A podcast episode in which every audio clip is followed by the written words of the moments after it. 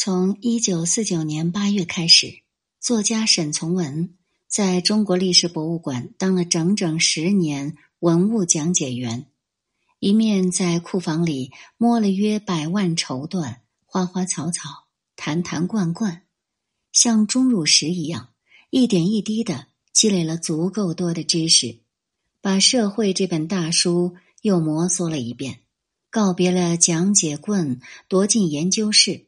沉迷在物质文化研究领域，在以后的岁月里，沈从文经历了更为严峻的困苦、劫难和颠滞，却默默的、含辛茹苦的耸立起人生的又一座高峰。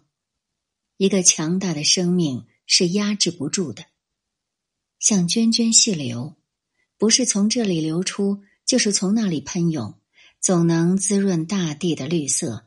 实现自己的价值。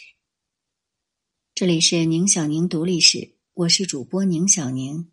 今天我们来了解沈从文的讲解员生涯，一九四九至一九五九。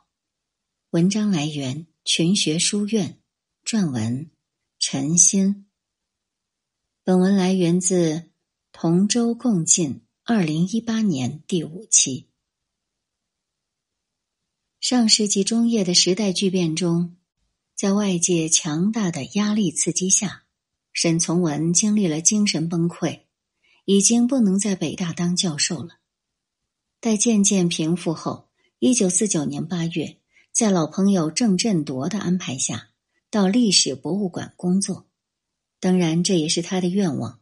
这是一个冷地方，当局本意未必想让他做什么事儿，只是一个安置。一种摆放，但沈从文是经过深思熟虑的，基于对时代的深刻理解而做出的一个重大人生抉择，并且他有事业性的抱负。用他自己的话讲：“我的目的远得很，要走一条崭新的路，进行学术革命。”沈从文还是沈从文，他的生命仍然像壮丽的江河。在血管里奔流。刚到历史博物馆，分在陈列组，他做一些临时性的工作，如抄写当年七月在北京召开的全国文代会的时事橱窗图片说明。他的本分工作是在库房里清点登记馆藏文物，也参与布置陈列室、编写文物说明、抄写陈列卡片。有时候还数谷币，在绿地拔草。那时他大病初愈，身体非常衰弱，累极时想休息又不可能，实在只想哭哭，以为并不妨碍别人。但是管中向张兆和反映说这很不好，也不敢了，只能强忍着。他非常刻苦的学习业务。大约过了两年，估计能力可以合格了，便主动去陈列室做讲解员，还常去故宫讲解。做讲解员很辛苦，午门楼上入冬经常在零下二十度以下，尤其在工作了八九个小时后，天色渐暗，观众散去，沈从文又渴又累，又有一点喘气，胸部和腰部都如被束缚的极紧。只想在任何一级砖道上坐下来稍停停。他也常常站在午门城头看万家灯火，听远处杂乱歌声和眼前太庙松柏林中黄鹂鸟的鸣叫，感到自己完全孤独、陌生、离奇，不禁喃喃自问：我在什么地方？我是谁？我究竟是为什么这么下去？然后，好像对着许多人说：“年轻人，你们是真正崭新文化的创造者。你们可能从我的工作中理解我是你们的朋友。我就在一切痛苦和寂寞中支持下来了。”沈从文自言自语很久，就像当年哈姆雷特的独白那样长，求得一种抒发中的抚慰和平衡。在想象中，沈从文的听众是他，沈从文写过许多女性，也许女性可以给他更多的温暖和理解。沈从文讲解起来非常认真，对从事工艺美术或电影戏剧的工作人员，他们需要古代服饰花纹、道具等方面的知识，他更是充满热情，尽可能的满足他们的需要。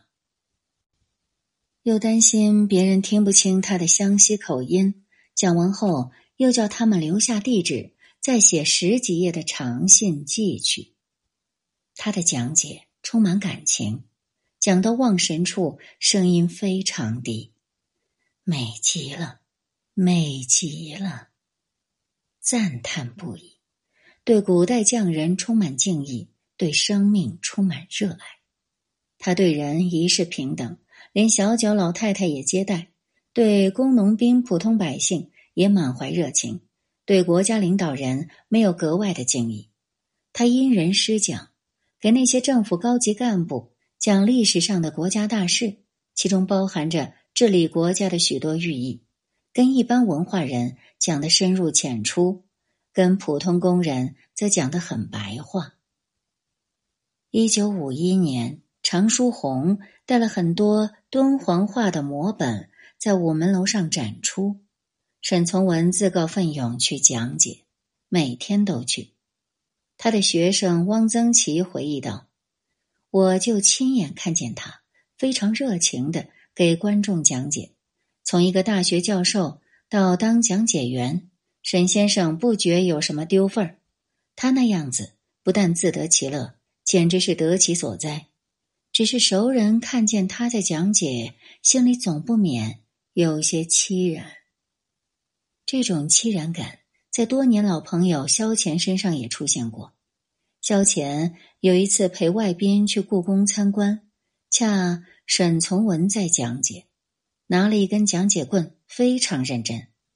萧乾看了很伤心，觉得这是一个青年人干的事，怎么叫他干？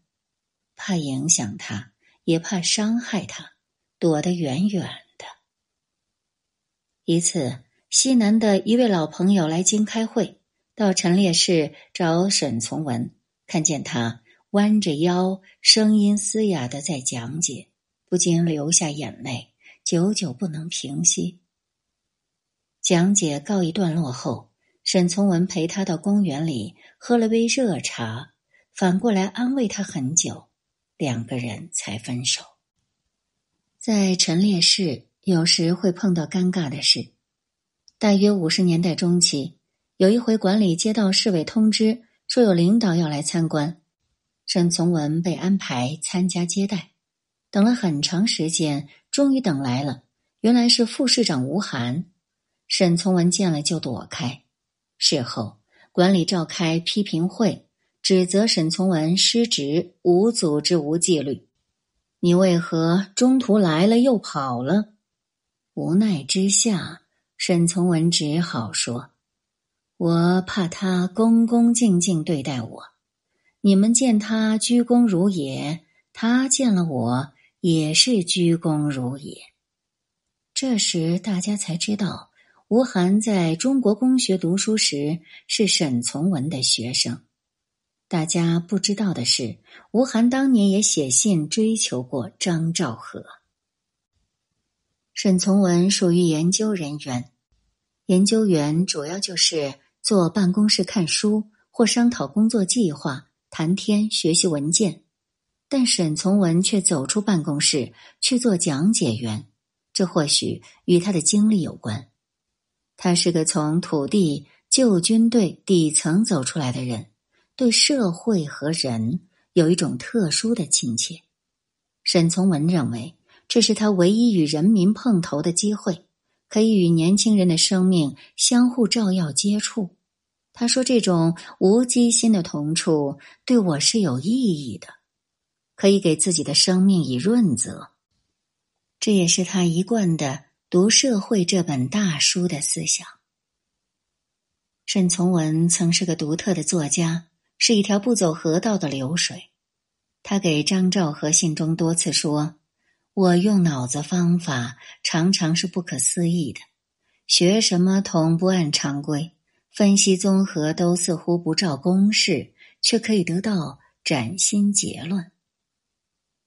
一九七四年，他给巴金的信中曾提到当讲解员，我深深欢喜这个名分，因为学习的进展都和他分不开。一九七六年，傅许杰信中说。名分上虽为研究员，事实上一切研究都是在说明员工作上推进的。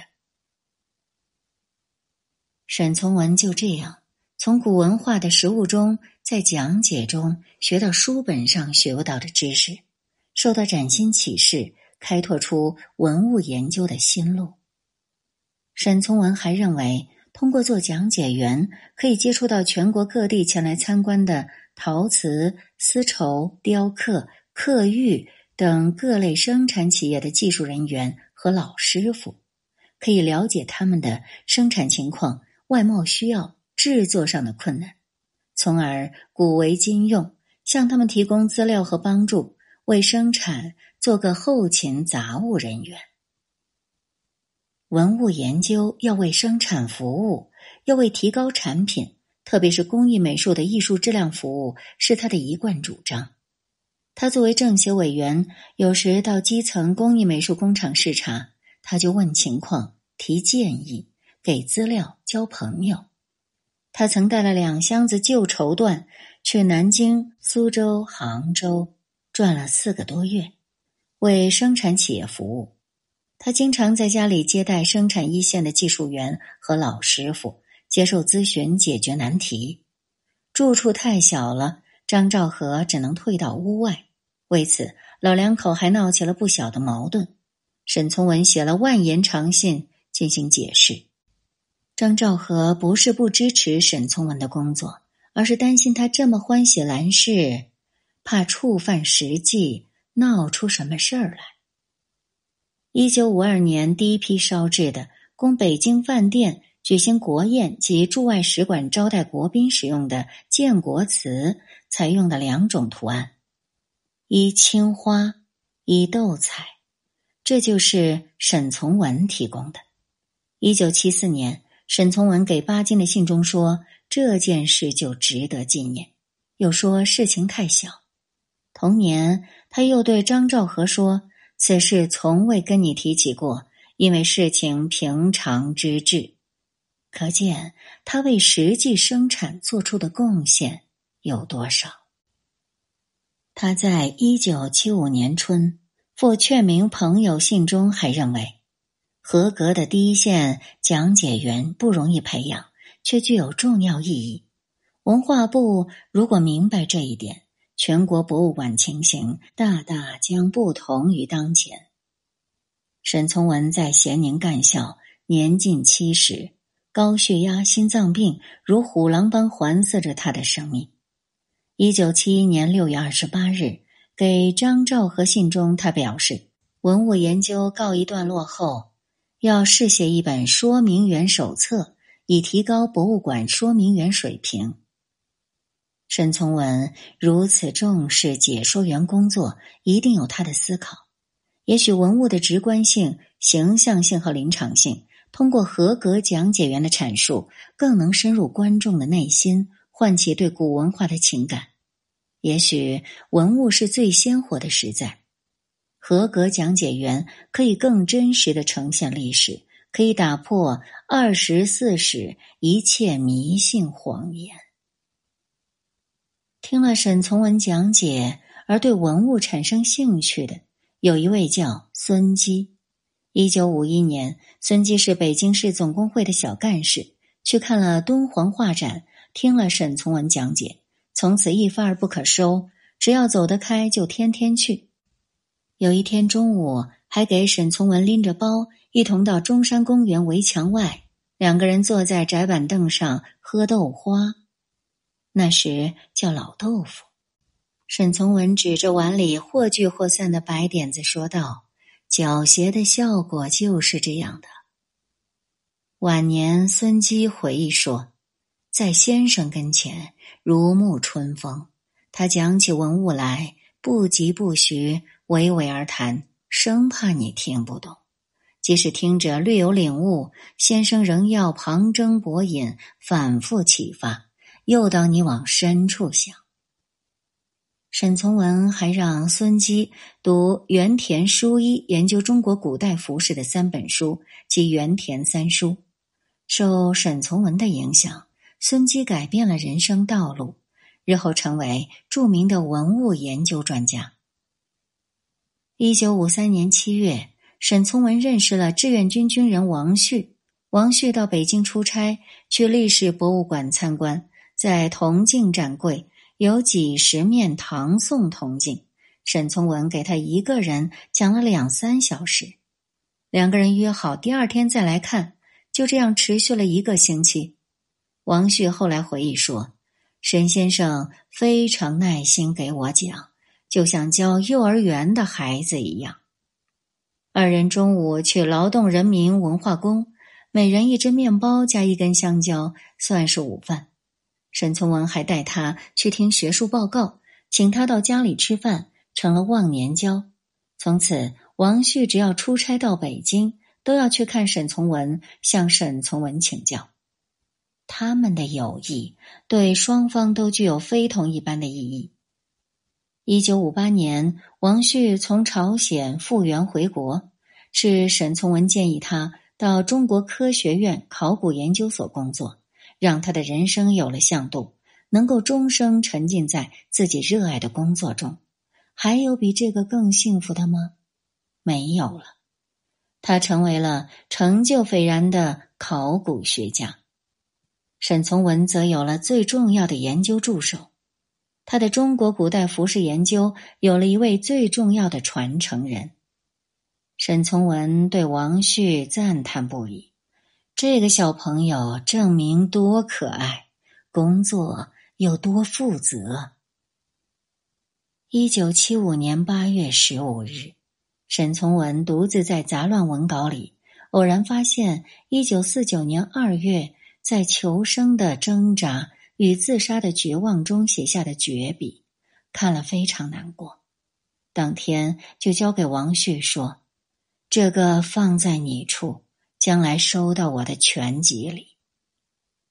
沈从文只有两次提到要编自己的全集，第一次是一九四七年以后，在生活书店一九三四年出版的《编程》封面上的批语，而亲口嘱托的唯有这一次。在那样严酷的岁月里，这是一种怎样坚执的信念，怎样从容的远见。沈从文对王旭的信任和亲密昭示无疑。一九七九年二月二十六日，沈从文致信胡乔木，请求调王旭。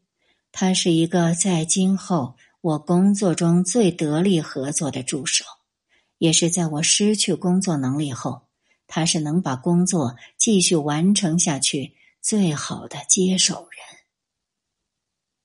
一九八五年六月十九日，沈从文在病中得知夏奈突发脑溢血去世了，愈发感到生命的紧迫。急电在广州南岳王墓工作的王旭火速返京，每天主谈《中国古代服饰研究》一书的增补事项。一九八六年五月十日，沈从文突发心脏病，王旭第一时间赶到。陪伴在恩师身边。据沈从文另一位贴心助手王亚荣回忆，沈从文在生命最后时刻，静静的看着他喜爱的王旭，好像轻轻的有个笑意，慢慢合上了那双洞悉一切的眼睛。王旭还受到沈从文亲属的最大信任，组织主持了恩师简朴庄重的告别仪式。一九九零年代，王旭在重病中参与了沈从文全集的编辑工作，未待完成便病逝了。这是一个朴素的故事，朴素的光辉灿烂，必将传诸久远，温暖在人间。据沈从文讲，他前后接待了约三十万观众，这是一个庞大人群。沈从文不是一般的讲解员。他曾是一个天才作家，他把文物视为过去时代的生命形式，不仅连接了生死，也融洽了人生。他的讲解必有独特的风格、角度和气息，充满情感抒发和生命激情。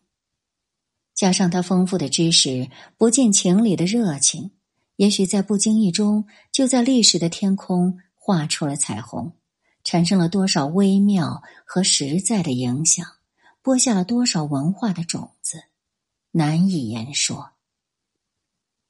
一群小伙子听完了讲解。聚在一块商量了又商量，最后派了个代表走到沈从文跟前，恭恭敬敬的一鞠躬。这是世界上最崇高的礼敬，必然是内心荡漾不已而引起的克制不住的敬仰而生发的一种庄严仪式，给了孤寂、病痛、处于人生低谷的沈从文多少慰藉和力量。这一幕一定会时常出现在沈从文的脑海中，温暖他受伤的心。